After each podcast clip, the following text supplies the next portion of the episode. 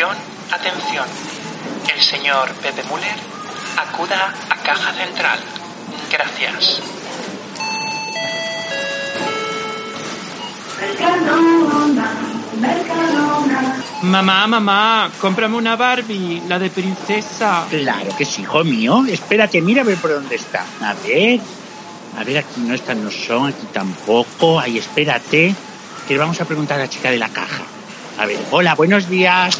Hola, sí, dígame. Mire, estaba buscando estas Barbies de princesa estupendas que tenéis para mi hijo. ¿Perdón? Pues sí, unas Barbies de princesa. No, no, lo otro. ¿Que ha dicho que es para su hijo? Pues sí. ¿Por qué? Pues que le va a salir mariquita al niño. Bueno, pero, pero ¿y usted qué se ha creído y a usted qué le importa? A mí muchísimo. Que luego van desnudándose por la calle y violando a otros niños y volviendo los maricones. Pe- pe- Pero usted en qué mundo vive, señora? Anda y váyase usted a la mierda, so homófoba sinvergüenza. Bienvenidos a Maricona, tu podcast de confianza.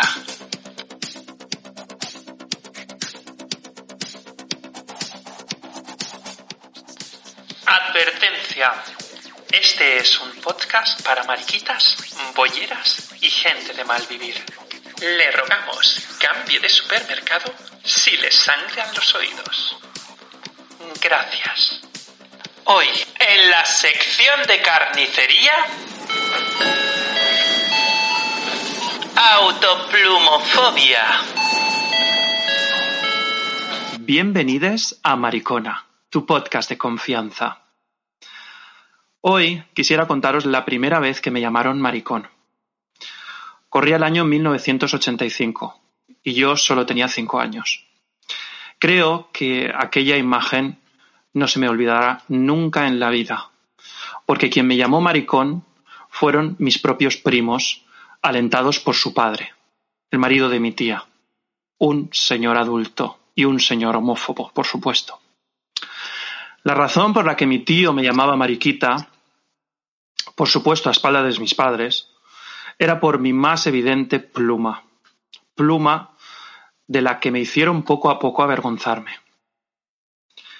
La primera vez que escuché la palabra ramalazo y perder aceite fue en el instituto y fue acompañada, por supuesto, de la palabra maricón.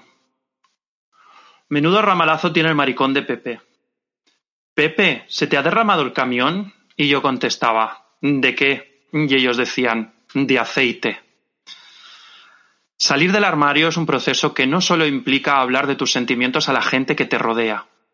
Es un largo proceso que no consiste en ser aceptado, como muchos piensan, sino el aceptarse uno a sí mismo tal y como es.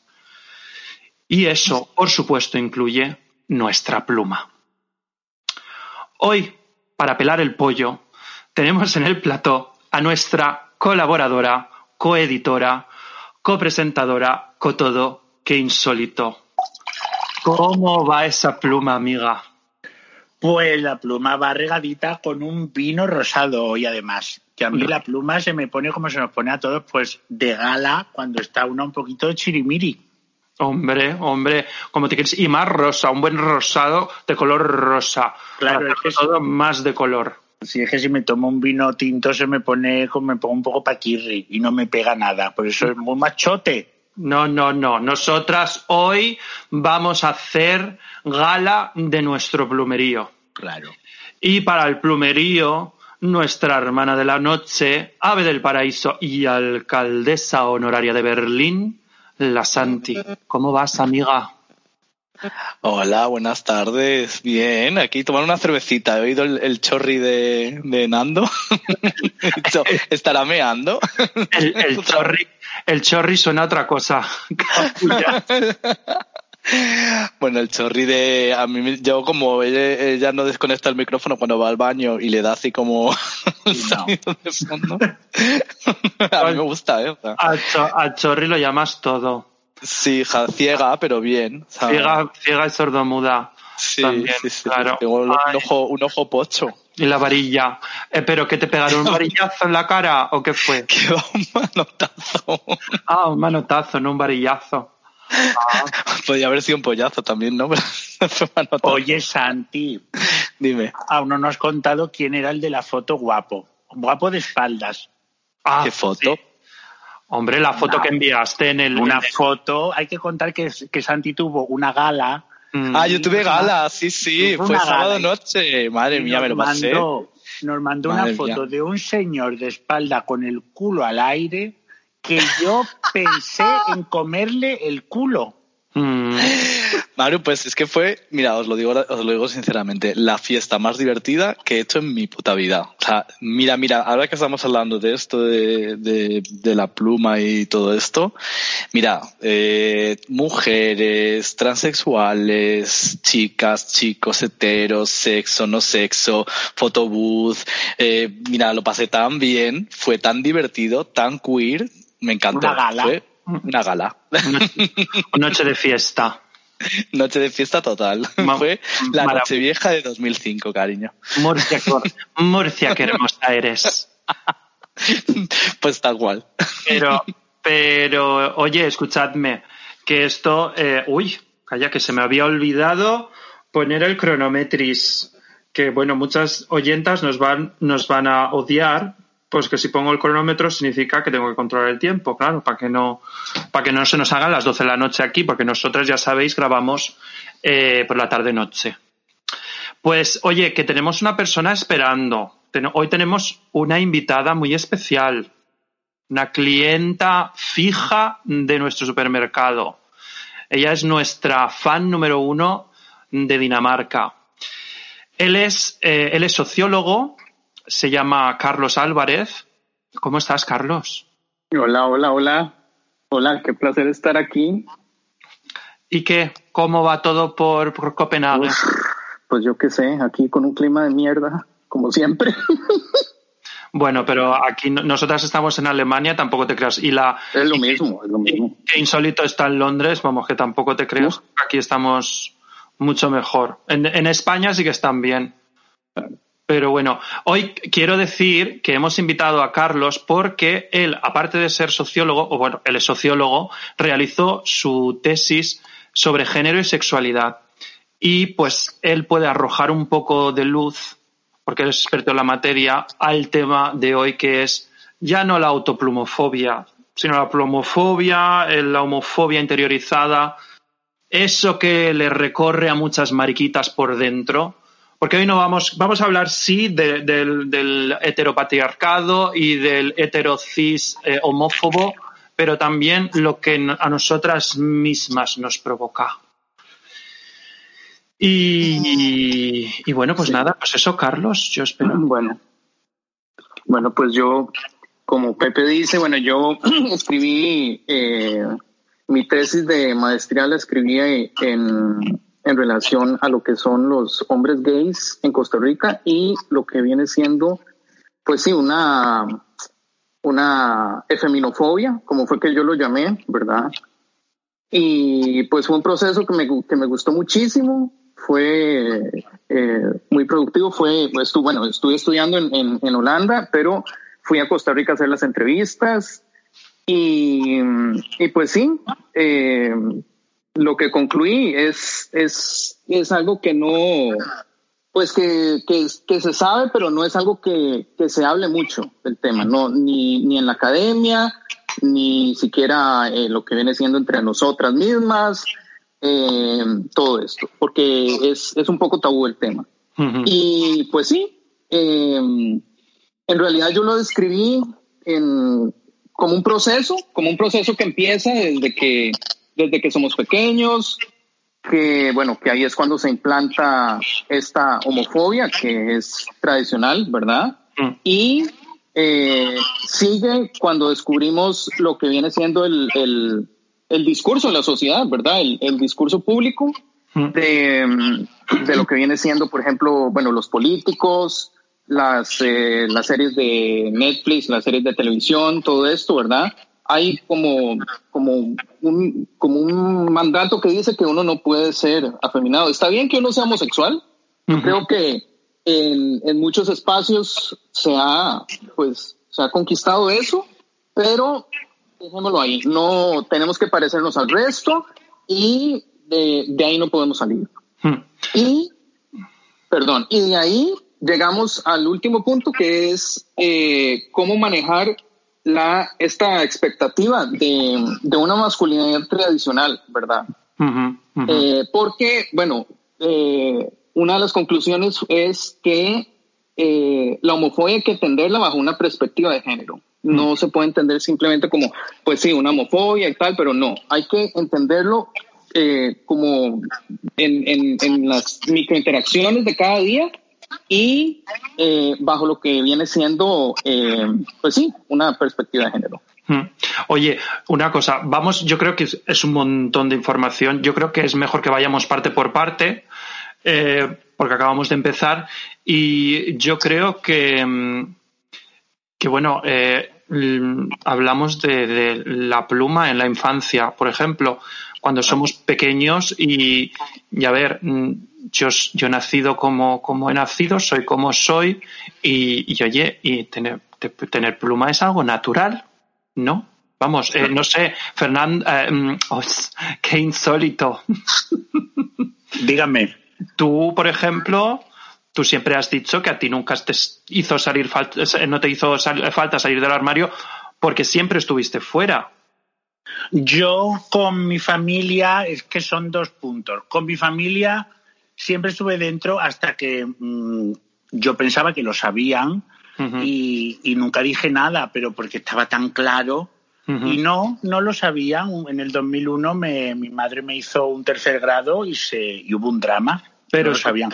Pero escucha, pero, a ver, Pero- sí. Pero te cuento, te cuento. De pequeñito, a mí me decía mucho, mi tía eh, me decía mucho, niño, que pareces del plumerío. Mm. Me lo decía, o sea, estaba mal, yo no podía tener pluma. Otra cosa es que a mí me trataban como una niña. Me llevaban a, a las cocinas a ver cómo cocinaban y a mi hermano lo mandaban a las matanzas del cerdo. A mí me llevaban a ver Topacio Cristal y la dama de Sueca. Uy, la dama de Sueca, la dama de Rosa y, y a mi hermano lo llevaban a jugar al fútbol. O sea, era claro lo que si era lo que no estaba bien era que yo tuviera pluma. Un amigo mío, Luis, que tiene mucha y, y- y- hace muy bien, un día se presentó po- en mi casa con una flor en la oreja, que yo le dije, Luis, por favor, no te pongas la flor, que te veo que te la vas a poner, porque mis padres están. Y se presentó con la flor y mi padre, yo recuerdo que habló con mi madre, sin yo escuchar bien, pero le dijo que eso que, que cómo podía venir un niño, un amigo mío que esa flor que era, que eso qué vergüenza era. Mm. O sea, sí se ha criticado en mi familia y no está bien visto, claro que no. Pero vamos, eh, en el colegio igual, en el colegio, en un colegio muy católico, como siempre cuento, yo era el mariquita, se me criticaban, se me reían, pero a mí siempre es que me ha dado tan igual porque nunca lo vi, ni ningún insulto. Yo sabía que tenía pluma, yo sabía que era mariquita y como lo que me decían era Fernando es rubio, otra vez con mi nombre, Fernando es rubio, es mariquita y tiene pluma. Y yo lo miraba y yo decía, pues si es que es verdad. Si me dijerais que soy un, un asesino o un ladrón, pues me enfado. Pero ¿cómo Ah. me voy a enfadar? A ver, yo, por ejemplo, yo te digo una cosa, yo, eh, para mí la pluma siempre ha sido algo, que es lo que he dicho al principio, es algo natural, para mí es algo que he tenido siempre, porque yo mm, he gesticulado muchísimo toda mi vida, se me ha caído la mano muchísimo, pero hasta el suelo, la mano en el hombro, luego para arriba, para abajo, nena, tal y no sé qué. Y yo, a mí me ha salido de lo más natural de, vamos, de la vida. Ni yo no he visto ninguna tele- serie de televisión, ni yo he tenido ninguna persona adulta de la que yo he dicho, ay, pues yo quiero ser como él. Ni, vamos, nada de nada. Entonces es algo que, que claro, pues. Hay que decir Mm. que se incrementa con la edad porque te haces amigos mariquitas y es muy Claro. divertido. Es como en los A ver, 90. yo creo que no es que se incremente con la edad, sino que tú te das cuenta con el tiempo que tienes que ser tú mismo, que no tienes que esconderte, que no tienes que estar pensando, ay, es que si ahora me ven menear la mano o si ahora mm, le hablo de femenino a fulano o a mengana, pues claro, pues me van a ver, no y sé. sobre todo que se crea un código de vocabulario con tus amigos que te hace incluirte en el grupo y me parece que eso es muy bueno. El Mm. que, el que se rechace, se autorrechace por eso, se está pegando piedra contra su tejado porque se avergüenza de ser maricón, se avergüenza de la pluma y se pondría del lado de los que te apedrean por solamente él no ser apedreado. Y yo, Carlos, te Bueno, puedo... pero pa- Pero bueno, eh, no, te iba a decir, Nando, que eh, yo creo que todo el mundo hemos tenido ese proceso de-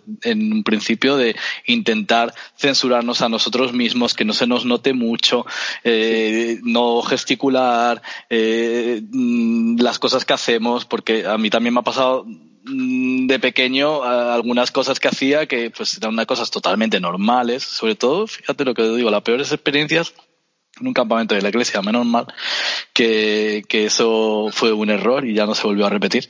Pero vamos, que, que eh, lo típico de que ya lo conté en otro capítulo, que metía unas flores en un bolsillo, unas plantas en un bolsillo y venía una niña y te llamaba maricón. O eh, en el colegio yo la verdad es que no he recibido mucho bullying, pero también te digo que yo creo que esa liberación que, de la que tú hablas, de, hablar en femenino o de, o de, de utilizar expresiones como nena, todas las que usamos a día de hoy, eso lo vas adquiriendo a, a través del tiempo de liberarte. De liberarte. Claro, porque Pero- ves que da igual, es como el que te dice en Sevilla quillo. Pues Chica. más da, en Sevilla se dice quillo. Chica, Nosotros exactamente. decimos Que- nena, y da que- igual. que quiero preguntarle ahora a Carlos una cosa. Sí, sí, sí. Y es, entonces, Carlos, ¿crees tú que, claro, el inicio de esa autoplumofobia que, que muchos de nosotros hemos sufrido o que muchos todavía sufren, que al fin y al cabo es, es un- una homofobia interiorizada, eh, claro, por supuesto, está más que evidente eh, causada por el entorno, por la familia y por... ¿No? O, Claro, o sea, el, el, el asunto es que siempre, o sea, por, por A o por B, es muy claro que siempre han habido eh, ademanes, gustos por, eh, pues, por lo que tradicionalmente es femenino desde la, desde la infancia y en mayor o menor grado. O sea, no, no necesariamente, pues todos este, crecimos jugando con Barbies o no, pero, eh, pero en algún momento sí, sí lo hemos, sí lo hemos mostrado. Y claro, y en la familia es donde, donde se inicia todo, ¿verdad? Después de ahí entonces ya seguimos a lo que viene siendo pues el discurso que se maneja en la sociedad, eh, que claro que lo, que lo básicamente lo criminaliza. O sea, uno tiene que ser masculino porque uno nació, bueno, entre comillas, ¿verdad? Nació hombre, ¿verdad? Nació con una genitalidad y todo esto, ¿verdad? Eso es lo que la sociedad le dice a uno. Eh, pero todo esto inicia, inicia desde la familia, o sea, completamente. Por eso Claro. uno de los de los de los eh, puntos eh, míos fue como eh, esto de background, eh, la familia. ¿verdad? que, que claro, eh, una de las cosas que si te das cuenta es, por ejemplo, que claro, eh, luego después de la familia pasamos al espacio público, que el primer espacio público en un niño es la escuela. Entonces es empezamos a sentir la homofobia en la escuela, es decir, a mí, por ejemplo, que me llamaban mariquita, a, por ejemplo, a que insólito le llamaban eh, Mariquita. también mariquita, rubio mariquita, entonces eh, pasas a ese momento también en que la sociedad te das cuenta que la sociedad pues te está atacando y, y claro pues, in- pues uno puede hacer dos cosas o, o, mm, seguir bueno in- intentar seguir siendo como uno es y decir bueno pues me da igual o cerrarse en sí mismo. Que Yo me gustaría preguntarle a Carlos, porque yo siempre he tenido una teoría que es el que, el que se encierra en sí mismo y, y se hiere y entonces se, se duele y no quiere y quiere aparentar no tener pluma y va en contra de los mariquitas y tal, eso debe ir mucho en la inteligencia, porque los que no nos ha pasado eso y nos ha dado todo por culo y nos da todo igual, el que no Bueno, se duele, el que no es un se mecanismo duele, de ¿por qué- defensa, ¿por qué ¿no? no? Porque yo me podía doler muchísimo porque valiente familia y valiente educación he tenido yo cristiana y a mí me ha dado igual. Y he tenido amigos en el cole con la misma educación que están metidos todavía en el armario con la edad que tenemos. sí bueno a ver yo conozco políticos yo Pero que conteste Carlos, él debe saber, ¿eso en qué va? ¿En la, en la, en la inteligencia? No, yo, yo no creo que sea eh, pues eh, un tema de inteligencia. Yo pienso que es es de los, del, del espacio, del, del, de- del contexto donde está uno. Y habrán unos contextos en, el, en donde es, donde es, a ver, en el trabajo, en la escuela, donde era más fácil, donde era más fácil, eh, pues sí, ser afeminado, eh, pero hay otros lugares en donde no. Claro, Y- pero Carlos, a mí me, era- me sería mucho más fácil no ir de afeminado ni no afeminado, simplemente no ir de mariquita. Pero es que yo tengo, de verdad, conozco a muchos amigos del cole que para ellos es más fácil ir de, ir de heterosexuales masculinos, sin serlos, porque luego los ves y dices, pero ¿a dónde vais? Si parecéis rapel.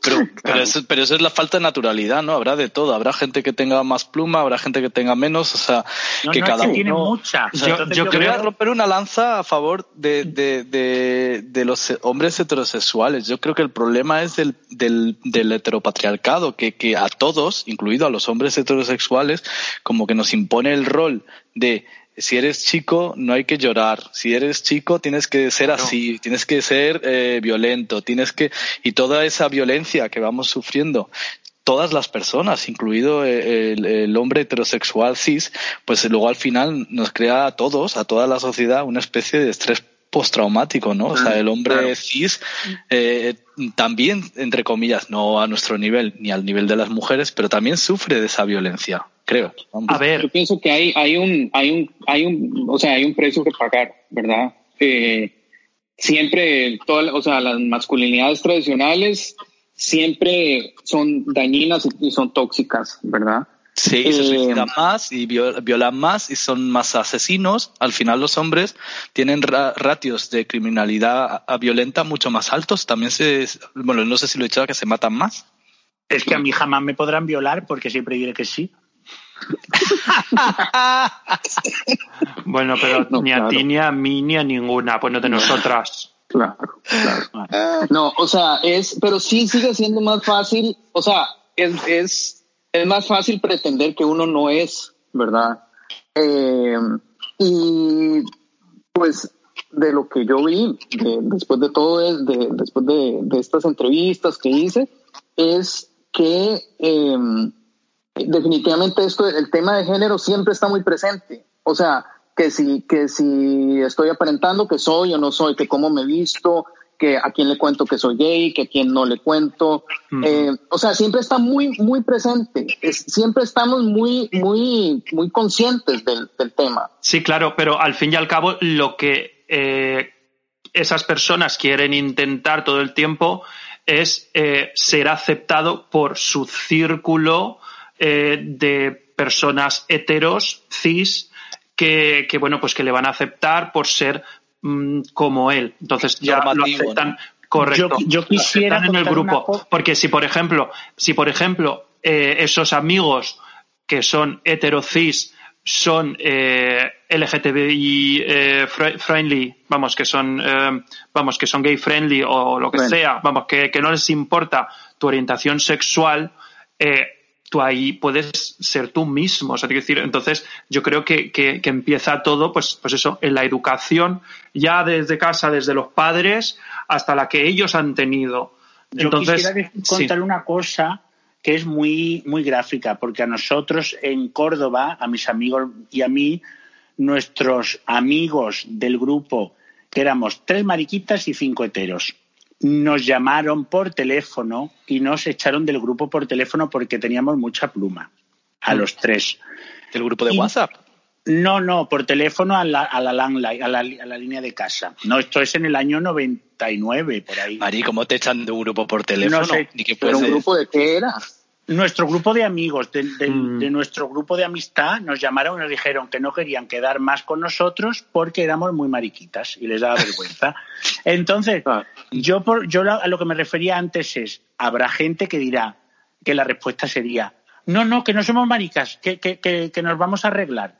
Nosotros, cuando nos llamaron, nos sentamos de la risa en el salón de Luis, en la cocina, muertos de la risa, y dijimos, Anchas Castilla, Dios muy buenas. Nosotros tres vamos más que para adelante y, y estamos más que contentos sin ellos. Pero claro, pero porque vosotros os teníais los tres para apoyaros. Y una persona que no está tenía sola. co- yo no me tenía en el colegio con nadie y también me dio igual. Por eso mi pregunta es, la gente que acepta el machaqueo y dice, bueno, pues entonces que no se me note por, por pertenecer a un grupo, esa gente que es tonta o, o le falta un poquito de, de luces en su vida, Pero- porque pero está no, muy claro que no vas a ser feliz.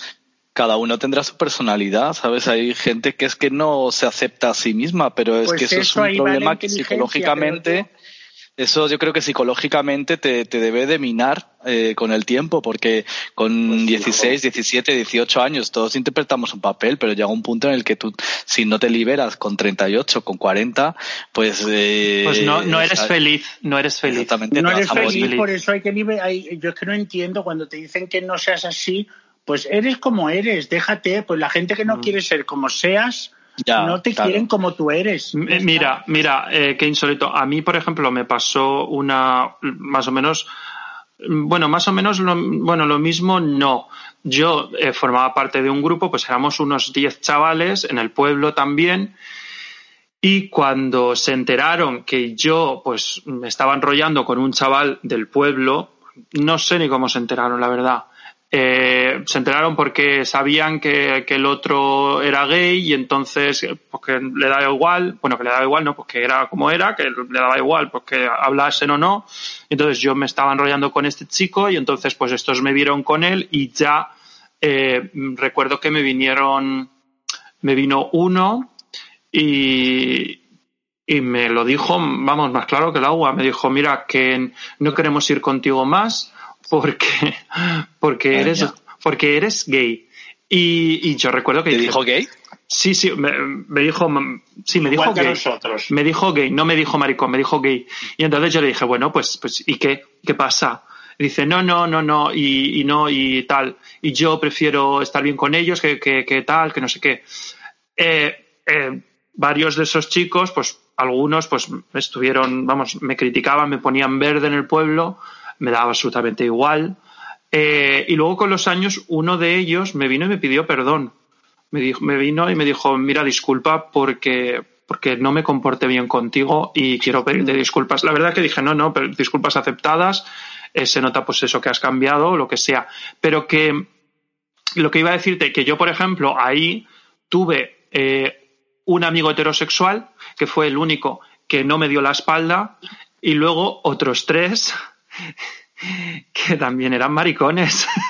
Madre mía. Es que yo, fíjate, a mí, fíjate, Entonces, fíjate claro, a mí.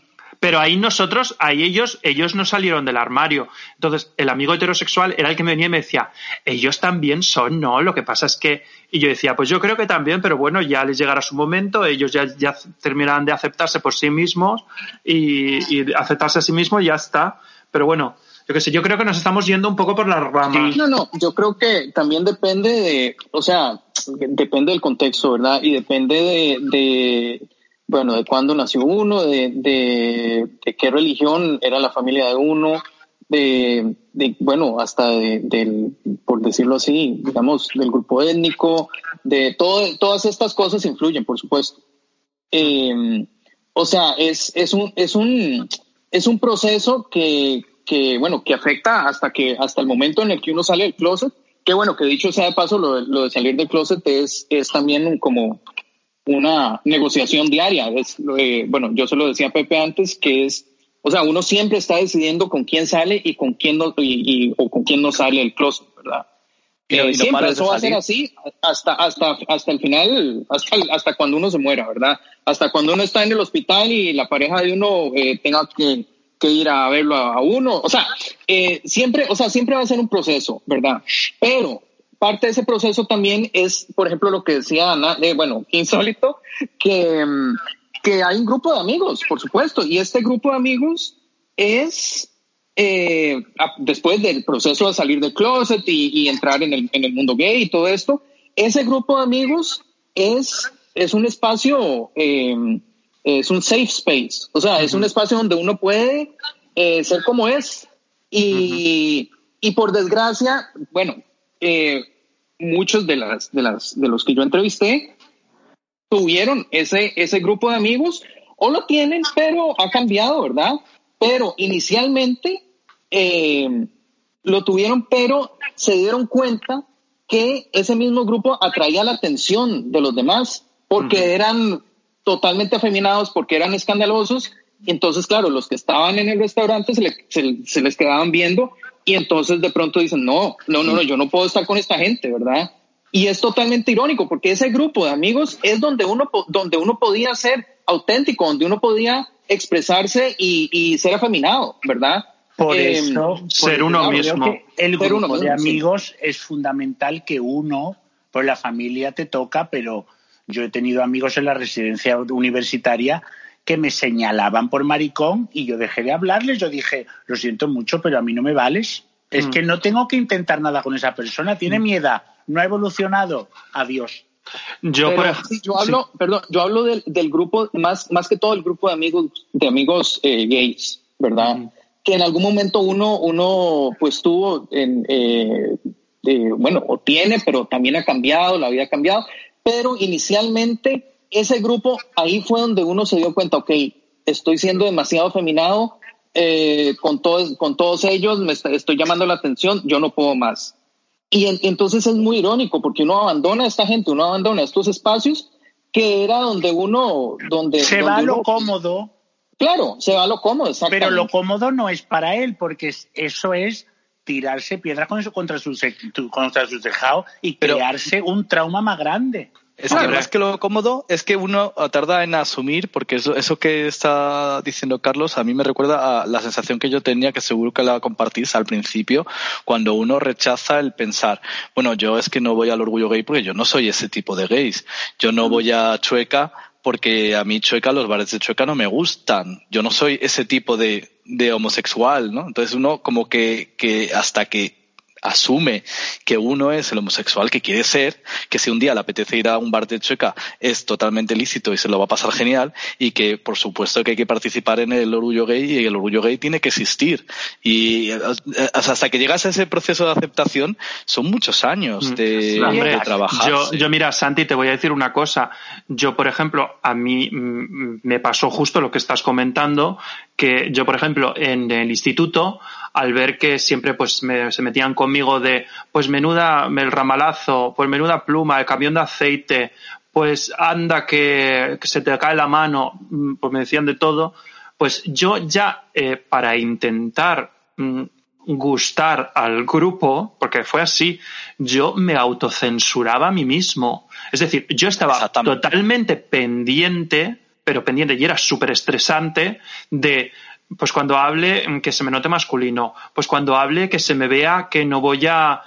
O sea, te quiero decir que, que no voy a procurar no ir mucho con las chicas porque si no van a pensar que soy mariquita. Uy, y no claro, no te y yo no nada, quiero. Pepe. Ya, bueno, pero es que yo Bueno, pero Nando, no todo el mundo es tan liberado como tú. O sea, Pero No, no, yo no, también que- ten en cuenta que, que yo- pero porque yo, que decir- veía que se me está- que se estaba que- metiendo conmigo todo el tiempo y entonces Claro. yo lo que no quería era que se metieran conmigo. Y claro, sin darme cuenta, yo lo que estaba haciendo era mentirme a mí mismo, es ¿sabes? un mecanismo de autocensura. O sea, yo Claro, claro, que, a ver, considero... que yo he ido, yo he llegado a ir a misa con 18 años con mis amigos heteros para estar en el grupo y tener gente.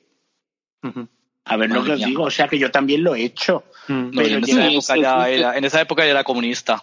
Mm. Pero- Claro. No, pero pero- también es un, es un mecanismo de, de, de, claro, para evitar la homofobia. O sea, es, está muy claro que es así. Eso, eso Para no verte se puede, solo. No se puede evitar, claro. No, no, a ver, está claro que es para no verte solo, pero también lo que estamos haciendo es cohibirnos a nosotros mismos, eh, vamos, cohibirnos a nosotros mismos, tal, y eso, pues, oye, eso está mal, no, fatal. Fatal. Entonces, yo recuerdo que lo, lo más bonito que me podía decir alguien en aquella época era, ah, eres gay, ah, pues no se te nota. Y pues pareces hetero, ¿eh? Y, y- cosas así, ¿sabes? decir, entonces, claro, yo decía, ay, qué bien, pues el papelón lo estoy haciendo genial. Eso Pero por un lado, Mm. sí. No, que también en los, en los 90 y cuando empezó, por lo menos así era en España, que eh, se promovía como la imagen de gay, eh, como hemos dicho, pues eh, musculado, con éxito en la vida, con Sí, dinero. el problema es que el, problema es. es que hemos intentado ser gays sin pluma, musculados y sin pelo y hemos leídos, salido cultos. todo lo contrario. Para nada, exacto. Tenemos que ir al endocrino, a ver si nos quitamos los kilos de encima. Tenemos unos complejos tremendos de cuerpo. Eh, somos unas coño. guarras. Estamos Oye, llenas de pelo hasta las, ¿eh? estamos llenas de pelo hasta la espalda. Pero bueno, yo ahora sinceramente soy más feliz terapia. y en Hombre. terapia, que nos hemos quedado todas Hombre. maritrinis. Pues oye, sinceramente, eh, yo creo que lo más bonito es ser uno mismo. Y entonces Claro. yo creo que todo lo que a mí me ha pasado durante todo este tiempo ha sido, como yo me estaba cohibiendo, que yo como me estaba, pues esa, al fin y al cabo, autoplumofobia, es decir, yo me me, me censuraba a mí mismo, decir, no, no, que no se me va la mano. De hecho, yo recuerdo ver eh, vídeos míos, eh, bueno, lo peor era para mí que me hicieran, que me grabaran en una película, que me hicieran, que me grabaran un vídeo y verme yo A mí me da mucha vergüenza hablar, también. hablar y, eh, y moverme. Que yo me veía y decía, ay, qué maricón. Pero claro, pero porque yo no me aceptaba, yo, no- yo veía eso y decía, "Ay, es que yo no, no me acepto, no me acepto el, el- el verme así con tanta pluma. Y es porque viene, me viene pues todo eso de la infancia. Pues Oye, ahora, amigas, dime. yo quisiera hablar sobre esa es pasiva. Ah, bueno. También, también. Bueno, es que eso de los roles, eso lo hablamos, ¿te acuerdas, Nando, en el capítulo de, es- de Roma? Eso es, mach- Así- eso es machismo absoluto. Hombre, pero eso es que yo quisiera, quisiera Eso decirlo. De acuerdo. Ya desde la Machismo de- absoluto porque los mariquitas, como no nos aceptamos, el que no se acepte, el que le gusta que se la metan es una mujer. Esto es todo irónico, pero es la verdad. El que, no, No, sí. el que, se, la, el que se la meten es mujer y como una mujer está por debajo del hombre, esa es pasiva, es negativo. Y eso es un machismo asqueroso como la madre que los parió. Viva Pues las mira. pasivas, porque si no hubiera pasivas no habría activos. Pues mira, con Viva las Pasivas nos vamos a publicidad y después volvemos cuatro pasivas que estamos aquí hoy en el podcast. Hasta ahora.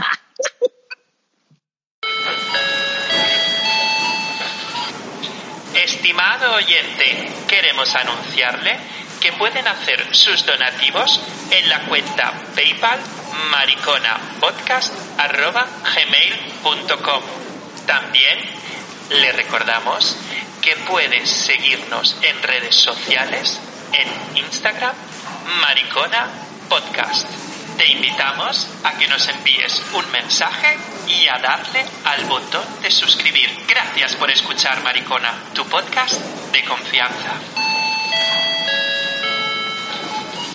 Y estamos aquí las cuatro pasivas del podcast eh, contándonos mm, vuestros Lo pasivas que son. lo pasivos, nuestros traumas y nuestras mierdas. Oye, yo, Yo te voy a tengo decir que una decir cosa, aparte de que, eso, a mí me que a mí me preguntan mucho por Instagram si solo soy pasiva. Pues mira, yo lo voy a decir, casi que sí. Lo que pasa que con si me viene un niño muy pequeñito, no, porque es como si me estuviera follando Joselito. Y Mm. yo no lo veo bien. No lo veo porque un Joselito tan chiquitito, pues no me puede meter el pito. Pero sí, yo sí, yo soy un gran maricón y a mí me gusta que me den en el paredón. Bueno, Oye. yo voy a hacer disclosing, ¿eh? Yo soy versátil, pero que lo que quiero deciros también una cosa pero que... te la metió Pepe. A ver, hombre, claro. Y hasta Lo que a mí, me, a mí me molesta, me molesta, me molesta también eh, el, el tema de que creo que los homosexuales a veces nos estamos encasillando demasiado en los roles. Es decir, porque de repente nos, eh, es que me, me, me, me pasa también que me encuentro con muchas eh, bottom demandings que es como, chica, o sea, relájate un poco, disfruta también, no sé, de, de, del sexo en general. Bueno, a ver, que no es ni sé en una Santi, dirección por ni en ejemplo, otra. Dejad hablar a Eh, Carlos.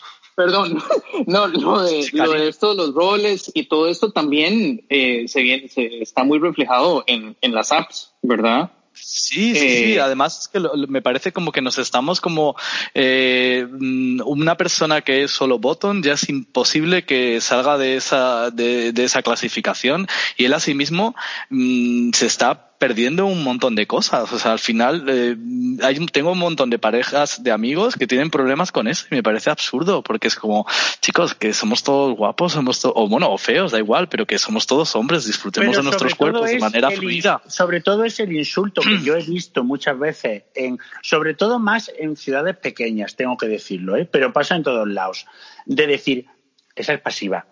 Bueno, ¿y Sí, qué? a ver, pero eso es lo que te decía, ¿y qué? ¿Y que qué? venía del, viene de la época ya de, de hace dos mil años, de los romanos, de cuando el pasivo era el objeto pues denigrado o que no estaba bien visto y el activo era el, pat- el patricio, ¿no? O el hombre Mm. que tenía más jerarquía. Pero mm, eso es, o sea, eso es machismo igual, que eso es lo que hablamos con Carlos antes, es el, el hacer pasiva shaming, ¿no? Esa es, eh, es eh, y el tema de los roles también es algo que nos está inculcando, eh, yo creo que es algo que nos está inculcando el heteropatriarcado y esa obsesión de Grinder y de todo por clasificar a la gente y por meter todo en cajones y tenerle que poner etiquetas. Las apps. No sé. Las apps. También, también tengo que decir una cosa que es muy importante y no se nos puede colar. Si es cierto que yo, en el sexo, si a mí me viene un muchacho que se me viste de mujer o que, o que me habla en femenino, ah, fóllame mi coño, o me dice eh, mi toto es para ti o soy tu putita, en el sexo a mí no me gusta y no nos gustará a casi ninguno porque nos gustan los hombres. Y luego nos, les gustará también a muchos porque como Claro. hay tanta amplitud y habrá el maricón que le guste follarse a una loca y ole su coño, debe haber de todo. Pero sí es cierto que no tiene nada que ver el sentirse avergonzado por ser pasivo, que es absurdo totalmente, y que te insulten como pasivo es absurdo, y ahí los tienes que dejar a un rincón, como que luego en el sexo, que te folle un tío que te folle Paquirri. Luego haces un break, pones a Bárbara Streisand y haces el chiste. Pero yo, Se queda yo, en familia. yo ahí que insólito te tengo que, mm, no sé, yo ahí no estoy de acuerdo. Yo, no también estoy- tengo que decir una cosa. Yo no estoy de acuerdo porque, he, folla- he follado con locas y me lo he pasado pipa. hombre, yo no es que haya follado con locas, sino, a ver, yo no estoy pendiente de si, a ver, si es un paquirri o no, porque a lo mejor puede ser un paquirri, pero a lo mejor es medio subnormal el tío, entonces, o a lo mejor, yo qué sé, pues, Pues pues yo no si menos, menos pero yo, me gusta. ¿eh? Ya, pero en el sentido de, ahora hablando en serio, yo por ejemplo, si yo, vamos, a ver, yo no me estoy fijando si es un paquirri o si es un tío que, que No es- no, pero Pepe, más delgado, que no imberbe y que que no Pero lo que puede decir Nando es que a lo mejor él tiene más gusto por unas actitudes un poco, vamos a llamarlo, más masculinas del heteropatriarcado. No, no, no, no, Pero bueno, no, yo creo que, que no, cada que uno no, tiene sus no. gustos, eso no es Que malo. No, pero es que también eso se puede fetichizar, ¿verdad? O sea, Es que es fetiche. Yo tengo, todos mis amigos son mariquitas. Mira, el chico con el que estoy saliendo ahora, la que más le gustó en Eurovisión eran las de Serbia, que eran unos chochos maravillosos. Vale, ¿Visteis Claro. Eurovisión? ¿Visteis Eurovisión? Sí, hijo, lo vi. Pero que lo que te tengo que decir es que no tiene que ver con lo que a mí me guste en, en un hombre. Es en el sexo. Que a mí me, que, me, que me digan que tengo un coño y que me van a follar mi coño, se me baja. Porque- A mí eso no me gusta tampoco, pero no me gusta. Claro, que pues de- que en, me- eso, me, en eso me, me refiero. Pero no tiene nada que ver con el machismo. Porque en el, el machismo sería, a mí que me vas a, a comparar con una mujer. yo, el mi- insulto, no lo veo insulto en Mira, absoluto. voy- lo voy que a- quiero es que me traten como un hombre cis, eh, como un mariquita cis o como se quiera decir, el, y el que me está tratando es un mariquita, es, es, es un tío que le gustan los tíos. A Luego, ver. No tiene nada que ver el sexo, en, el- la sexualidad en sí. ¿O- ¿Entendéis lo que os digo? Yo voy a hacer ahora, voy a dejar una pregunta abierta al aire y las oyentes, por favor, que participen, que nos contesten, porque yo creo que el tema este, esto, esto es muy jugoso. Oye, espérate, Eh, tengo que contar porque aquí hay una de- oyente, una oyente en Ecuador que me oye, que es Jorja, que fue la una de las primeras drag queens en Chueca. Mm. Y yo eché unos polvos con ella maravillosas, maravillosos. Me folló de drag queen, me folló otra vestida y nos lo pasamos pipa. No tiene nada que ver con el general. Lo que tiene Mm. que ver es que en general, pues a mí lo que me gusta es un obrero. Ya. Pero ya está. Pero escúchame, ah, pero ahora dejo una pregunta al aire y que las oyentas que, pues, oye, que si quieren contestar, pues, o sea, ¿creéis que existe plumofobia en la cama? Hombre, hija, pues claro que sí. Hombre, Bueno, pero perdón, era al aire, era al aire. la, la dejo. A ver qué, qué nos dicen. Es que depende, depende. Depende, pero, hombre, Pero yo yo creo, yo creo que sí. Yo pienso que está tan clip. interiorizado que sí. O sea, está tan, pero tan metido en la cabeza de, de todos esto que, que claro. Sí. Pero es que los roles, eh, Carlos, los clichés, los roles, o sea, a mí me han llegado a decir, eh, ah, pues no sabía que, que también eras top, porque normalmente los tíos así como bifi y tal suelen ser todo pasivos. Y yo, pero bueno, ¿cómo es, cómo es que hay ahora un cliché de, de cómo Sí tiene que hay. ser un hombre por su Claro. físico? O sea, es Claro. impresionante. Yo me, yo me he quedado Depende, porque yo ya te digo que a mí Jorge me follaba con peluca y me la metía Mm, con pero- peluca y yo ¿y por qué estaba no? encantado, pero el clic que teníamos era ese y eso era lo, lo bonito, yo lo disfrutaba por eso. Pero Nando, es que lo- lo- a mí lo que me gusta últimamente y que creo que vamos, me gusta últimamente, que es lo que me está gustando siempre ahora ya, es que haya química con el tío. Sí, Claro, o sea, que haya buena, Bueno, como pero- buena onda, que haya buena conexión y eso, pues, a ver, que tengo un, físico de hombre que me puede gustar, que es el típico hombre así como más bifi, como más pedurete, como más, pues claro que sí, incluso gordi- gordito, gordicachas, pues claro que es ese tipo de hombre el que me gusta, pero si hay química con un Twinkie, pues también me ha pasado de conocer a un tío eh, el sábado y decir, oye, qué tío más guay, más majo, ¿sabes? Si tiene 25 años. Mm. Puede pasarte cualquier cosa. Tu química con mi piel hace carga Positiva. Es- positiva. Ay, escucha, me encanta Paulina. Escucha, escucha. A ver, yo, por ejemplo, yo he llegado a un punto que mm, para mí el cuerpo, a ver, sí es mm, o, o la, la apariencia sí vale e- es por supuesto te tiene que gustar más Es o a lo mejor te pueden gustar los osos un momento te puede gustar más los osos te puede gustar menos te puede gustar más con pelo te puede gustar más delgados te pueden gustar tal pero yo al final, sinceramente, me quedo con la actitud en la cama. Sinceramente, Es que a mí es lo ahí- que, lo que me, lo que me, vamos, lo que me enamora. Un tío que tenga actitud en la cama, que luego el tío a lo mejor, pues oye, que le falte una pierna, oye, si luego pues folla como Dios manda y es un tío, pues, pues maravilloso, pues oye, ¿qué coño más, qué, qué- qué más da? que hay que decir que al principio lo que primero te entra por los ojos es como, como, como, como el tío parece. Claro, claro. Luego, luego viene el clic. Y el clic lo arregla todo. Yo he estado con tíos que parecían mi padre mm, en esteroides y de repente eran una loca y me lo he pasado fenomenal.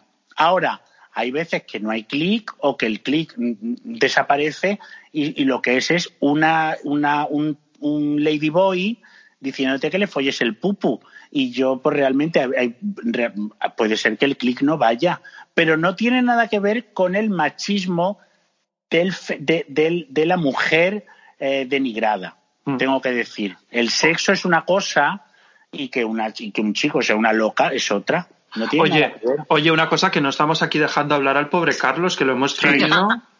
Y aquí el pobre está que. ¿Qué, pi- qué piensa Carlos sobre el sexo y, y la plumofobia?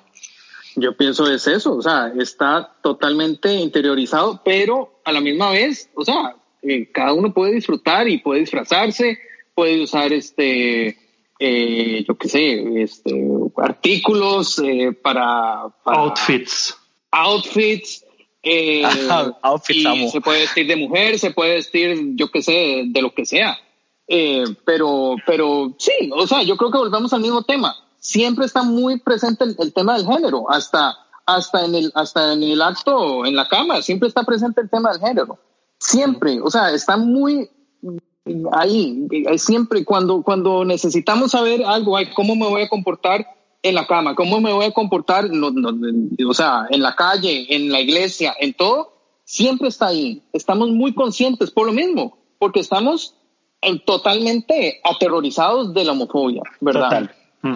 Oye, Eh, sí. Vamos a hablar un poquito de, de la denigración, de las burbujas. sí, eh, que esto es lo que quería yo preguntarle a Carlos, porque esto lo había comentado él antes y era que, que, vamos, en el estudio que había hecho él, eh, los los mm, vamos los, los, los, los- los chicos a estudiar pues denigraban eh, los sujetos denigraban eh, su burbuja donde ellos podían estar safe.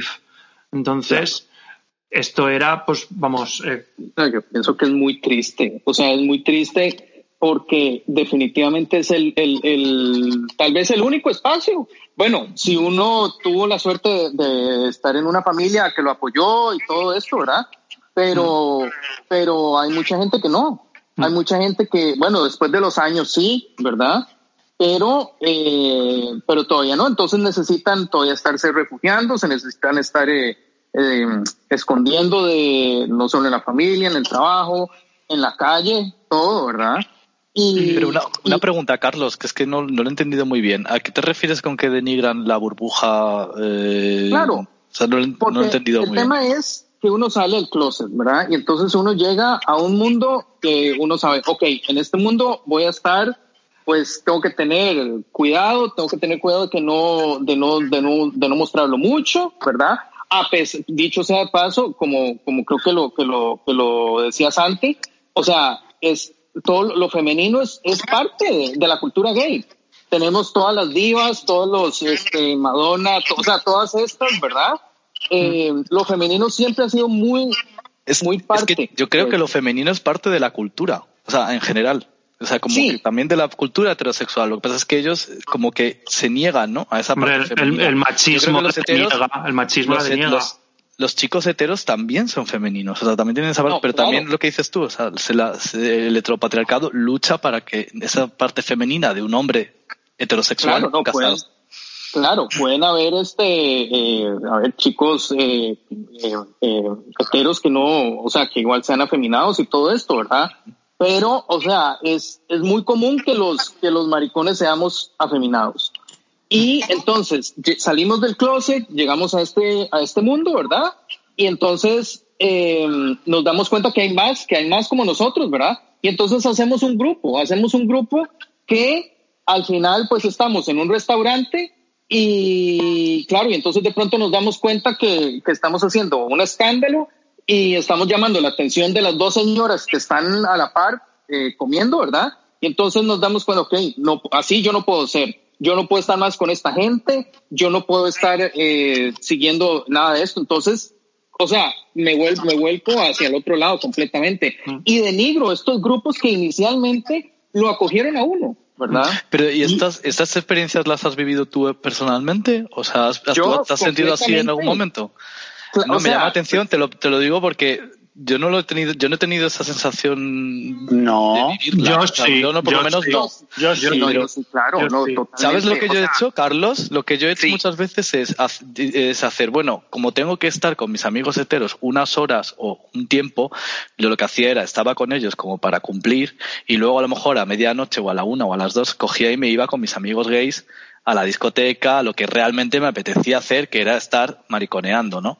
Pero como que siempre tenías que dividir tu vida en el yin y el yang, ¿no? Como ver, estar como ahora cumplir con los heteros y, y realmente lo que te apetecía estar es chorreando en el club, ¿no? Pero bueno. A ver, yo, yo, yo, por ejemplo, te digo una cosa. Yo eh, estuve muchos años con un novio cuando yo vivía en mi pueblo que tenía una plumofobia horrible, eh, auto y, y, vamos, autoplumofobia y contra los demás gays, que de hecho yo recuerdo que a mí él siempre me decía, no, no, a mí me gustan los chicos masculinos, masculinos. Y recuerdo que teníamos un amigo eh, vamos, yo me hice más amigo o me hice amigo de, de, de, de un chico eh, de, de Alicante, pues que tenía mucha pluma, que se dedicaba al mundo de la noche. Él sabe de quién estoy hablando, que ella es oyente de, desde aquí te envío un, un saludo y un abrazo y un beso porque te quiero muchísimo.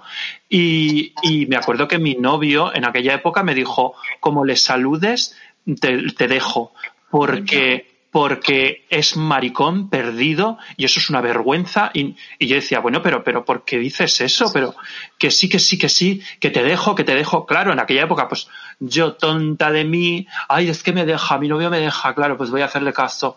Pero, y yo a los años, eh, después de, de haberlo dejado con el maltratador en potencia, que era mi, mi ex, eh, yo cogí y me fui a, a, esta persona y le pedí disculpas, se lo conté todo y le dije que, que me parece una persona maravillosa, que es un ejemplo para, para la sociedad eh, por ser como es, no porque tenga plumas, sino porque él siempre ha vivido su vida libremente y ha sido como él ha querido y, y él es, pues para mí, un ejemplo de, de- persona, porque es bueno, buenísimo.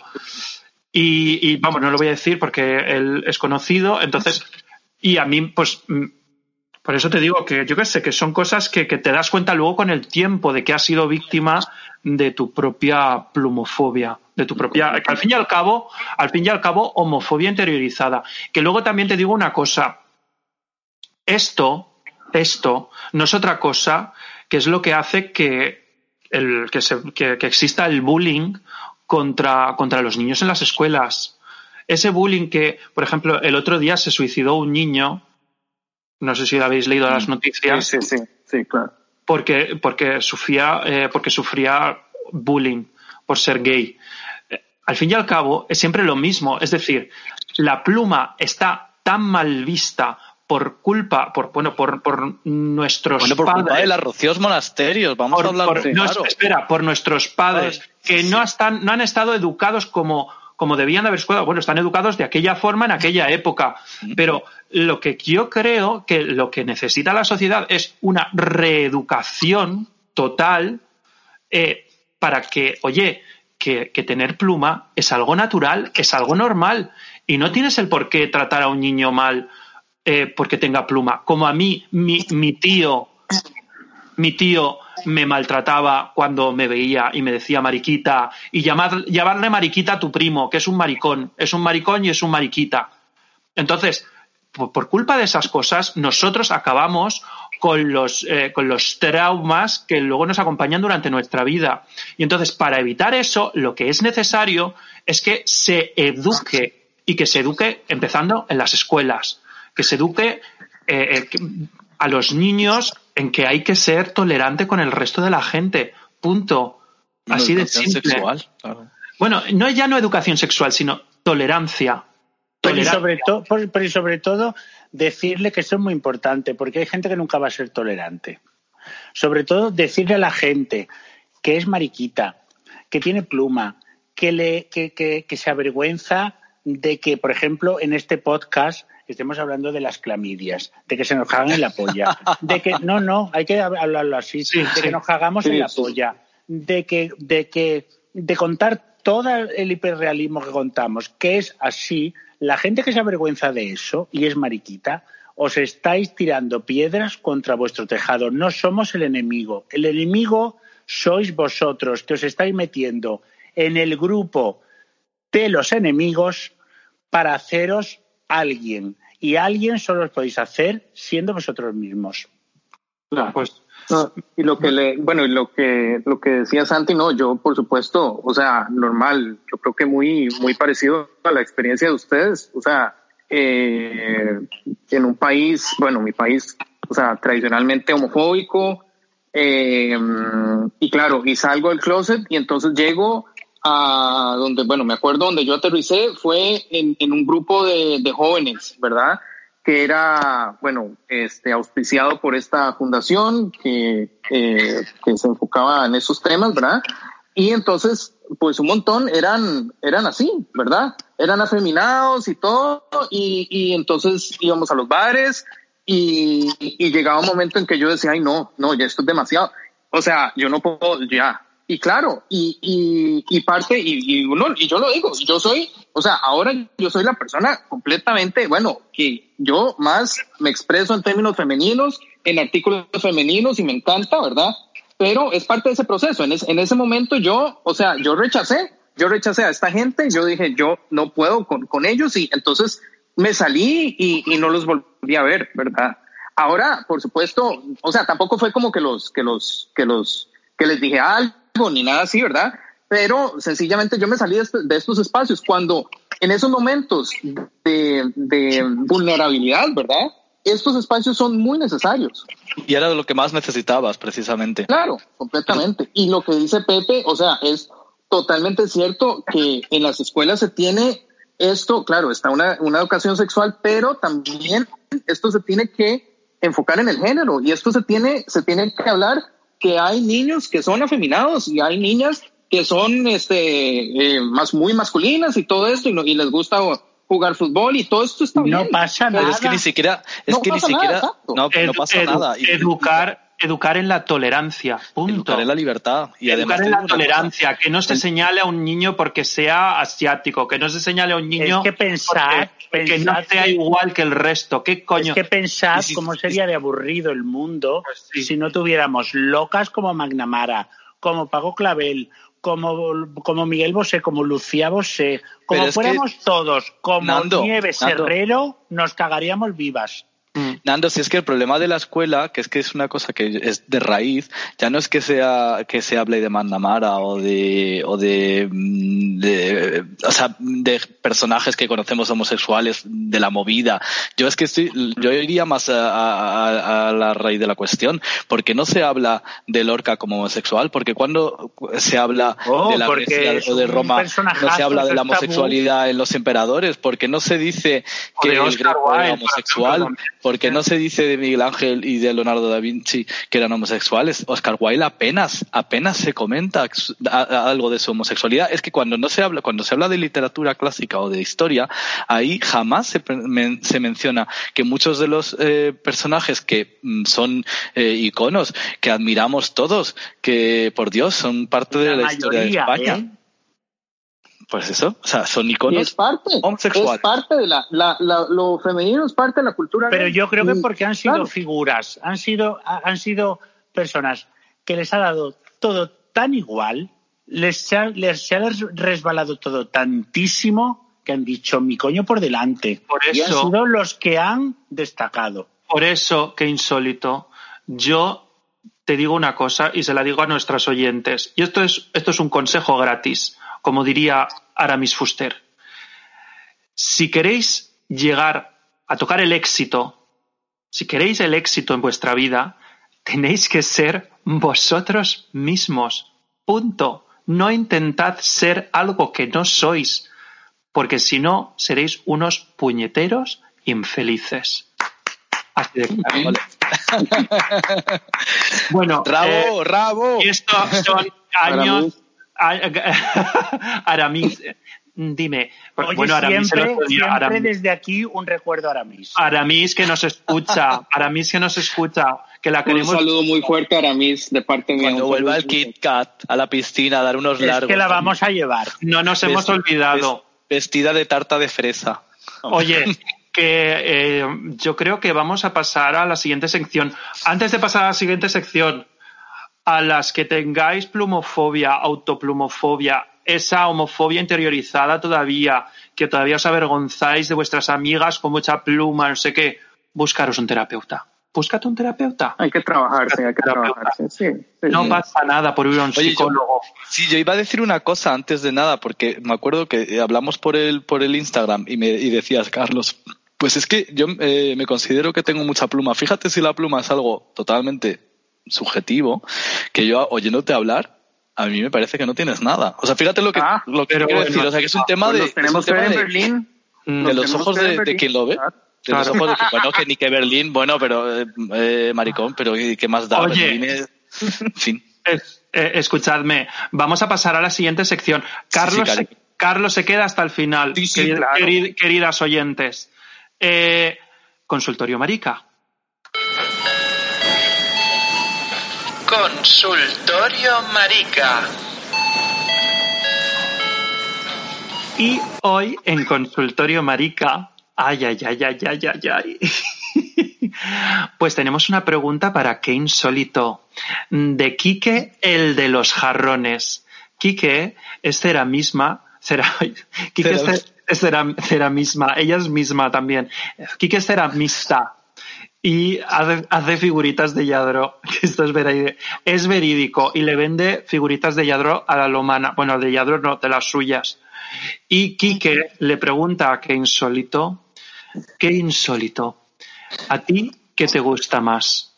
¿Un vino de crianza o un reserva bien añejo? Y si te gusta catar el vino o prefieres que te lo caten. Yo, sinceramente, a ver, muchas gracias por esta pregunta. Es una cosa muy personal. Yo prefiero que me lo jaten. Porque como mm, yo me yo me voy, me dejo mucho llevar. Entonces a mí lo que me gusta es que me manejen los remos. A mí eso me gusta mucho porque como cerda que soy, como guarra y como ordinaria, a mí lo que me gusta es que me descubran hasta dónde puedo llegar. Yo Claro. me he dado cuenta que cuando, que cuando a mí el tío me gusta, se me puede cagar en la cara. No Vamos. se me han ca- Que escucha, a ti lo que te gusta es un buen descorche, que, que hagan un buen descorche, que te huelan bien el, el- lo que es el tengo que, corcho. vamos a ver, tengo que decir que nunca se me han cagado, ¿eh? Yo sí me he cagado en muchas caras porque se me ha ido. Pero lo que tengo que decir es que a mí lo que me gusta es que me, que me manejen el remo y que me pongan el timón para donde ellos quieran. Y entonces yo de repente puedo dar un timonazo y ponerme yo por el otro lado. Mm, o sea, claro. esto es así, pero Sí. la actitud, que a mí me descorchen y que vean hasta dónde llego. Que, me, que, que, vamos, en vez de ponerme reguero automático, yo me puedo poner regadera. Pero sobre todo, que vean lo- a lo cerda que yo puedo llegar, que, Que me el- Que el sumiller cate el vino y te lo escupa en la cara. que me lo escupa, pero que, pero que no se corte, porque a lo mejor el, la copita de vino que yo soy, el chato, mm, se vuelve mm, tuyupa. Claro, Que Es claro. lo que yo te quiero decir. A mí sí, a mí, a mí lo que me gusta es, o sea, la Virgen de Yadró me la metí yo, de Mm. tu compañía, hijo Pues, mío. pero- pues pero- escucha, Quique hace unas unas figuras que seguro que, que me las vamos, meto. Sí, sí, y encima de color blanco, con, un- con un craquelao y, un, y, un- Bueno, pues y una cosa. Yo, yo ya te digo que a mí lo que me gusta es lo, lo, lo que más me gusta es que me pongan en mi sitio. Mm. Pero en cuantito ya viene la magia, ya veremos. Pues, pues Quique, Quique vive en Londres. No ¿Lo me digas. Sí, sí, Mario. Oye, pues Quique, mira, Instagram, Nando barra baja QP. Y Quique, Quique es mono, ¿eh? Quique es muy Berlín. Quique es muy Neukölln.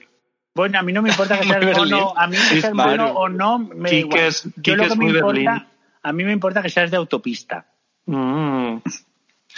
También tenéis que describir ese- qué es eso de ser muy Berlín y, y- y ser muy... Claro, Pues porque lo de ser Berlín muy puede ser, ser muy imagínate lo que, entiendo. imagínate que Berlín e- es ser muy gegen. Es que tiene muy, tiene, Ay, qué ganas, una Gegen, qué maravilla. Claro. Esas ciberlesbianas del futuro, Porque con los pelos de mil colores y sitios increíbles. Yo no sé si, yo no sé si aclaramos aquí a las oyentas lo que es la Gegen. Acláralo tú. Yo no- Benar Gegen, No me Santi. acuerdo, no me acuerdo, pero bueno, Ah, la por, Gegen- por la si no lo Gegen es el paraíso, es la fiesta underground del Kit Kat, que allí, bueno, pues van todas, todas, todes y mm, vamos, es una mezcolanza. Es el plástico de la hipersexualización de todo. Hombre, Es la, el Blade Runner LGTB con todas las letras de, de la, El- toda la, la L, la G, la T, la B, la plus. Hay que de decir que nosotras somos gegen. hombre, Uy, además, el- ¿alguien sabe lo que significa, no?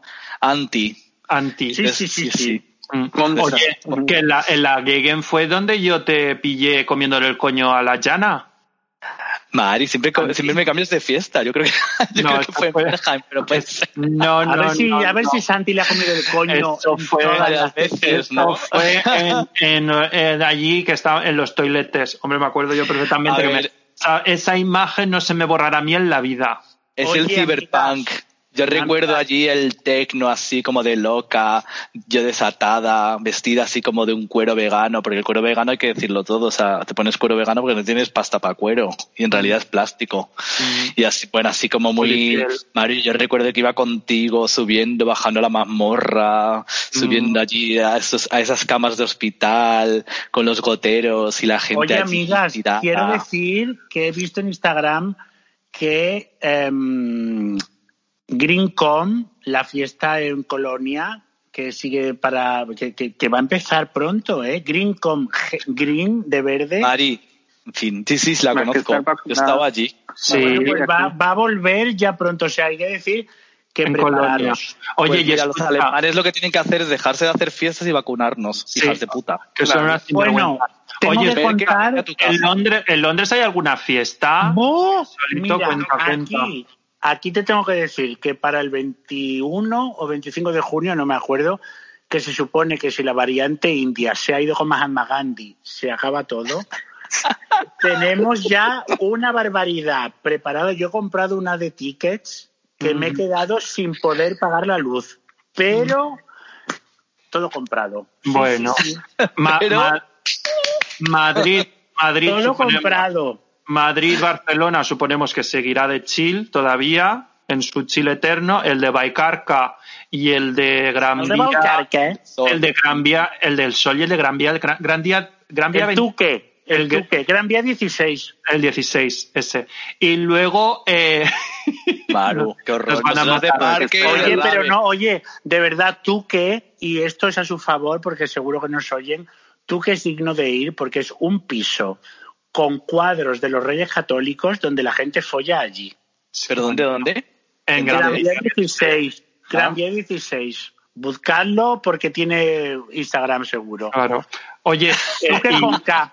Car- Carlos, en Copenhague, Sí, sí. en Copenhague, no hay nada. Ya, No, no, aquí no hay nada. yo no Oye, Carlos, sí que hay, porque yo he ido en Copenhague a un bar de desnudarse maravilloso que hay detrás de la plaza del ayuntamiento grande. Sí, Yo he estado Sí. allí y allí me pegó el del ropero una follada de pie que iba todo el mundo a, toca- a tocarme la polla y yo lo que yo lo que quería era que me metieran los huevos.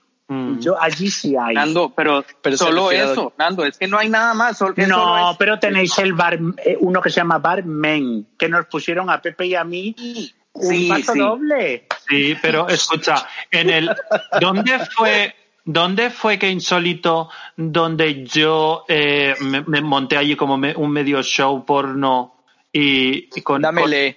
En Con el un- Bar Men. con- en ese, ¿no? Con el con el camarero. Que nos dijo el camarero. camarero. Tú le dijiste al camarero, el camarero era como Carlos Arguiñano, y tú le dijiste a él, a Nando le gustas, y salió de la barra y empezó a besarme que tú te reías de mí, y luego enseguida puso un paso doble español a nuestro, en nuestro honor, con todo el bar lleno de cueros y de jaulas, que no Sí, sabíamos a dónde verídico. mirar. Eso es Pero es el jailhouse. No, no, Oye.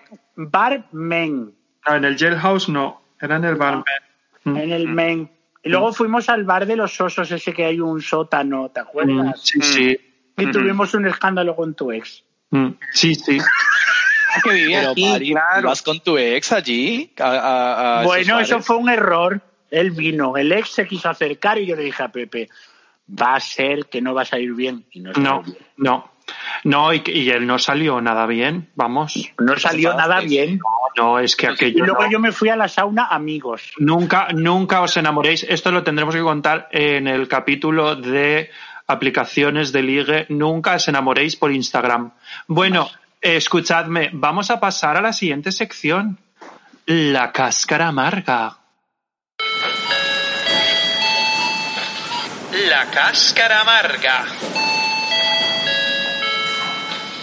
Y hoy en la cáscara amarga, mm, pues, pues hoy, mira, la, la sección la va a presentar eh, que insólito, porque ella es la que se la ha preparado. Siempre me toca a mí, yo estoy hasta el choto y les he dicho, chicas, prepararse algo que, que ya os toca. Así que nada, te- Bueno. te paso la palabra. Bueno, para mí es un placer por primera vez preparar esto, pero lo merece. Eh, hay un gran eh, escritor en Londres, se llama José María Fergó, es de Barcelona, y él tuvo un libro que ya es su primer libro, me parece, se llama Aventuras de un chandalero gay en Santaco. Santaco con K es de Santa Coloma de Gramenet. Entonces, él, os voy a leer la, mm, la cubierta por detrás. El Sidra es un adolescente de extrarratio de Barcelona. Siempre va en chándal y le gusta jugar al fútbol y fumar porros con sus amigos. Le acompañaremos en el despertar de su sexualidad, en unas hilarantes aventuras bastante amorales, en las que no dejará títere con cabeza mientras intenta conquistar al oscuro objeto de su deseo, su profesor de educación física. Entonces, este libro que tuve el honor no sé, no sé cómo, porque, porque no sé cómo, de, de ser el primero en leerlo, me lo mandó para, para hacerle como un review. Es una obra de hiperrealismo de la que todos deberíamos estar orgullosos y sobre todo conectar con ella, porque él habla aquí de lo que a muchos, a todos nos ha pasado.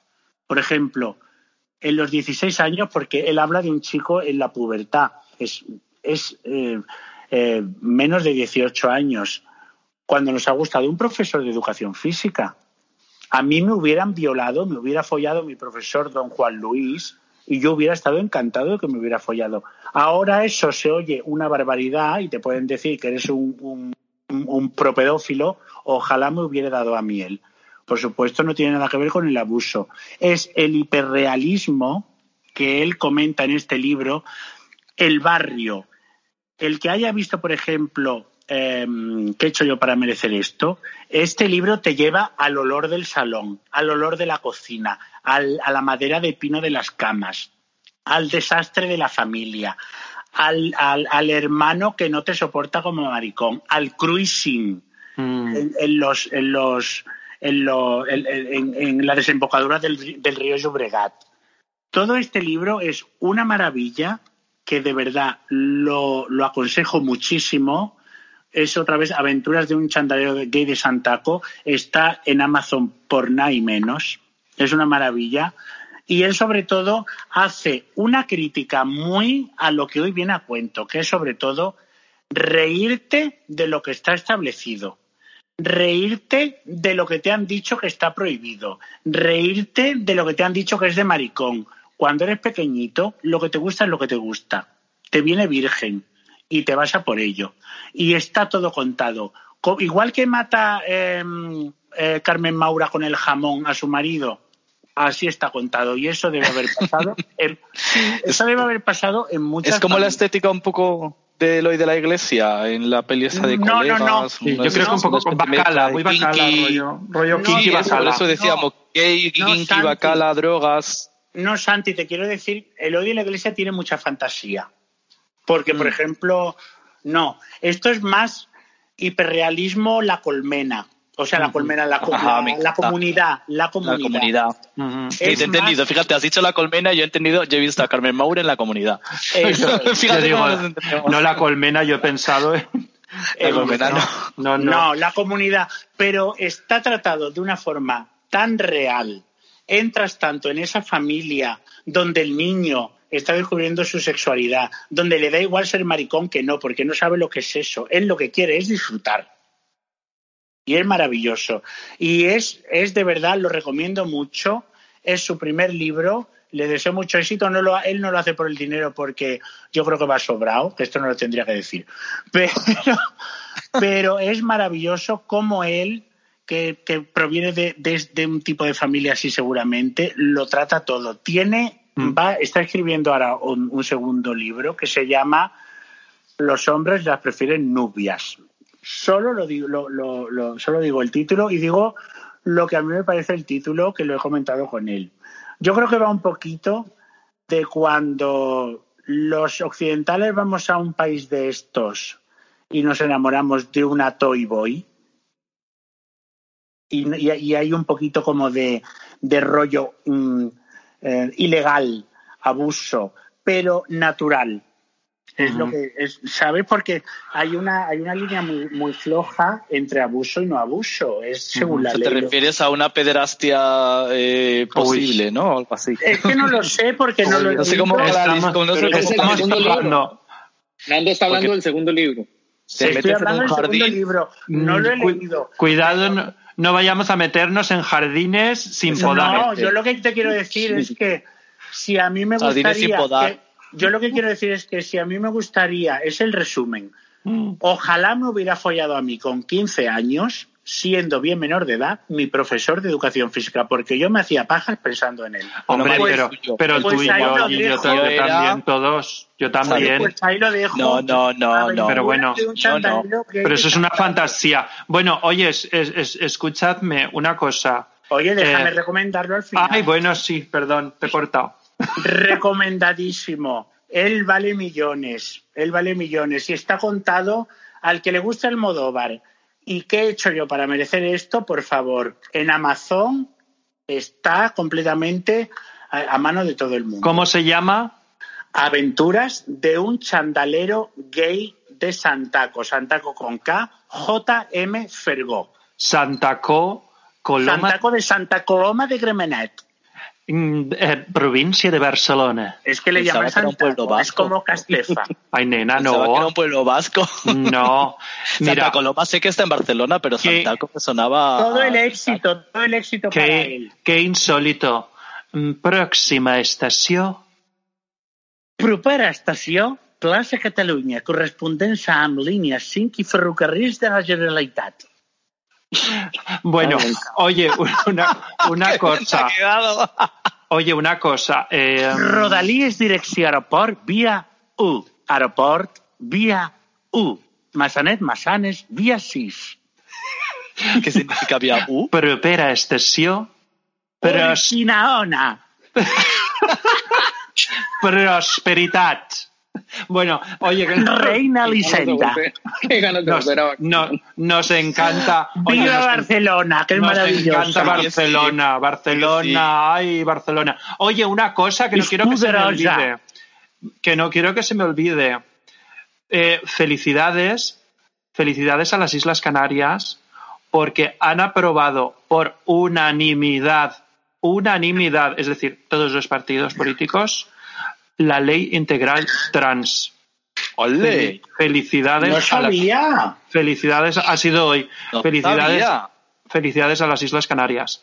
El Eh, también. Fíjate. Todos, todos, muy fuerte. Hombre, tiene Carla Antonelli es canaria y allí Cariño, estaba pero maravillosa. Es el que le ha tirado aquí a nivel nacional. Ah, no, no ha sido el PSOE, ha sido la Carmen Calvo. Aquí, ya, bueno, pues las aquí TERFs no, del- las TERF del PSOE. Es que de verdad, yo tengo que decir una cosa aquí que igual queda muy, muy mal y muy fea. Basta ya de las feministas absurdas. Total. Se equivocan. Basta Es lo que ya, basta que se- los que se equivocan de enemigo. Nadie os ha dicho a vosotras si sois mujeres o hombres. ¿Qué sois mujeres? Pues porque queréis ser mujeres, sois mujeres. ¿Qué tenéis vosotras que decir de una transexual que quiere ser transexual? No, ¿Dónde una- tiene que firmar pero un es papel que esa señora? yo, mira, una He firmado yo un papel para ser maricón y para que yo, para que yo sea maricón. Basta ya del feminismo absurdo y, y- y- y- fuera de lugar. Mira, una, una cosa, una cosa. Sois, sois como el grapo. Mira, una cosa que, es, que me da muchísima rabia es utilizar el apellido transexual después de una mujer o después de decir un hombre. Es un hombre, es una mujer. No hay que decir Lo que si ella es quiera ser. transexual o no es transexual. Pues a ti qué coño te importa. Es hombre o mujer o lo que quieras Y es ser. que voy a decir una cosa. es que quiere es que se, cada persona y ya está. se Claro. sienten ofendidas porque como para ser mujer han tenido que, te- que tener tanto derecho y, y- y luchar tanto, ahora un hombre no puede ser mujer porque quiera serlo, sino Mm. que tiene que pasar una lista de, de tick the box. Mm. No señora, Sí, oye, aquí la que quiera ser mujer, tenga coño, polla o cipote, da igual. Es que te voy Oye. a decir una cosa, porque es que o sea, una cosa que os quiero, que os quiero comentar de una amiga que es, que es transexual, que, me- que me ha sorprendido mucho, porque nosotros siempre pensamos, o mujer o hombre. Y si ha nacido mujer y quiere ser hombre, entonces tiene que operarse. Si no se opera y no completa su transición, es que no es ni mujer ni hombre. Oye, Y es Eso que está será su bien. problema, Eso es- no, no pero es que, está- es que hay gente que decide quedarse en medio. ¿Y por Chicos, qué no quedarse en medio? ¿Por qué chicos, no de- Pero no, sobre todo, sobre todo es muy importante. quedarse en el medio, claro. Ya, Claro, chicos, porque quedarse en medio importante. también es una posibilidad. Y a mí Pero me es muy decía, yo no me quiero importante- tomar, yo no me quiero tomar las hormonas femeninas y dejar de tener mis hormonas eh, eh, de testosterona naturales porque me cambia mucho el humor, porque me pongo más triste, porque me Pero, vuelvo más Santi- deprimida. Entonces, yo soy, vamos a llamarla M y ya está. Y Sí, pero no sobre tengo Oye, todo- chicos, ¿Quién eres tú para decidir qué es quién? sí. correcto. Oye, escuchadme. Estamos abriendo otro melón Ya, maravilloso es muy que no podemos ahora. Claro, y esto es otro capítulo que tenemos que encontrar a una persona que a mí me gustaría que fuera una persona que, que yo conozco y que, que viniese, que, pues oye, que esto es otro capítulo. Tengo, antes de acabar, por favor, y vamos allá muy rapidito, porque la gente estará hasta el choto de oírnos. Eh, me escribió una oyente que se llama Jesús López, que él es de Algete, recomendándonos una película brasileña que se llama Viento Seco, que os envié, que es la la que. Insólito y, y Santi Mm. os envié el tráiler maravilloso, que fue una película que fue estrenada en la sección Panorama del Festival de Cine de Berlín en el año 2020. Y os leo así la sinopsis, la verdad es que tiene muy buena pinta para que, porque yo no quiero que aquí, mm, yo no quiero que ninguna oyente se piense que aquí nos olvidamos de nadie de lo que nos dicen, oye, por favor. Y por eso lo tengo que decir. La sinopsis, os leo la sinopsis de la película y es eh, que en julio el viento seco y la baja humedad resecan la piel de los habitantes de una pequeña ciudad. Sandro divide sus días entre el club, el trabajo, el fútbol con los amigos y las fiestas en la ciudad. Tiene una relación con Ricardo, su compañero de trabajo, pero su rutina comienza a cambiar con la llegada de Maicon, un chico que despierta su interés y del que todo el mundo sabe muy poco. Pues trata pues de lo mismo que siempre, homofobias, heteropatriarcado, esconderte, etcétera, etcétera, etcétera.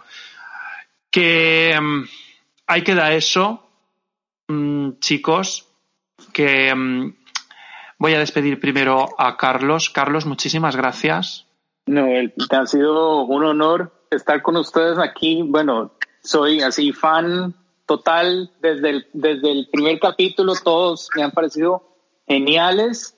Y bueno, y con respecto al tema, claro, o sea, este es un proceso, es un proceso y tampoco, a ver, tampoco es que estamos en 1997, o sea, el mundo ha cambiado, eh, este, y, y el que, el que todavía sienta esto por dentro y el que, el que todavía cree que no, que no pueda salir, que hay peligro, pues dependerá del, de, sus, de su contexto, de sus circunstancias, pero, pero hay, hay muchos espacios para ser como es, como es uno y a trabajarse eh, en terapia, todo esto, ¿verdad?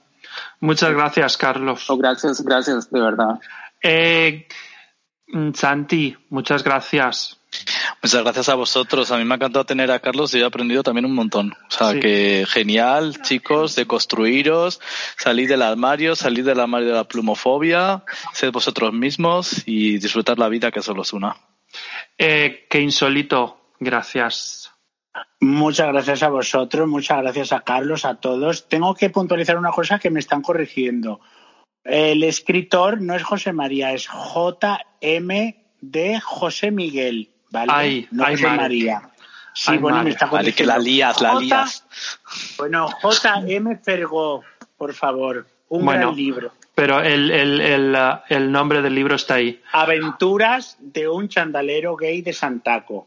Bueno, pues en, Amazon, Amazon. en Santa Coloma de Gramenet, provincia de Barcelona, os dejamos, chicas, también, que, que bueno, que quiero dar las gracias a todas las oyentes y a todos los oyentes. También quiero dar las gracias a nuestros haters, porque, sí, sí, por supuesto, porque nos oís, nos oís, curiosamente nos oís, oís, curioso. oís todos los, los capítulos y eso nos hace a nosotros más felices. A vosotros os reconcome, pero a nosotros nos hace más felices. Bueno, oye, y si les ayuda, a lo mejor dejan de Pues, ser haters porque algo hará, se algo hará, algo hará. Algo, algo hará, ¿no? El- Algo Algo hay hará. ahí detrás, Mm. claro que sí. Bueno. Libérate, tonta. Liberaros. Un beso, chicos. Y os dejamos con Yogurina Boroba, no más plumofobia. Hasta el próximo capítulo. ¿Te imaginas sin pluma? Un arco iris en blanco y negro, un baño sin espuma. ¿Te imaginas un mundo sin vida? Sin pelucones ni plataformas, sin reinonas y sin divas. Déjame ser tal como quiero ser. ¿Qué más te da? Es que no ves, que este es mi estado natural. Te digo que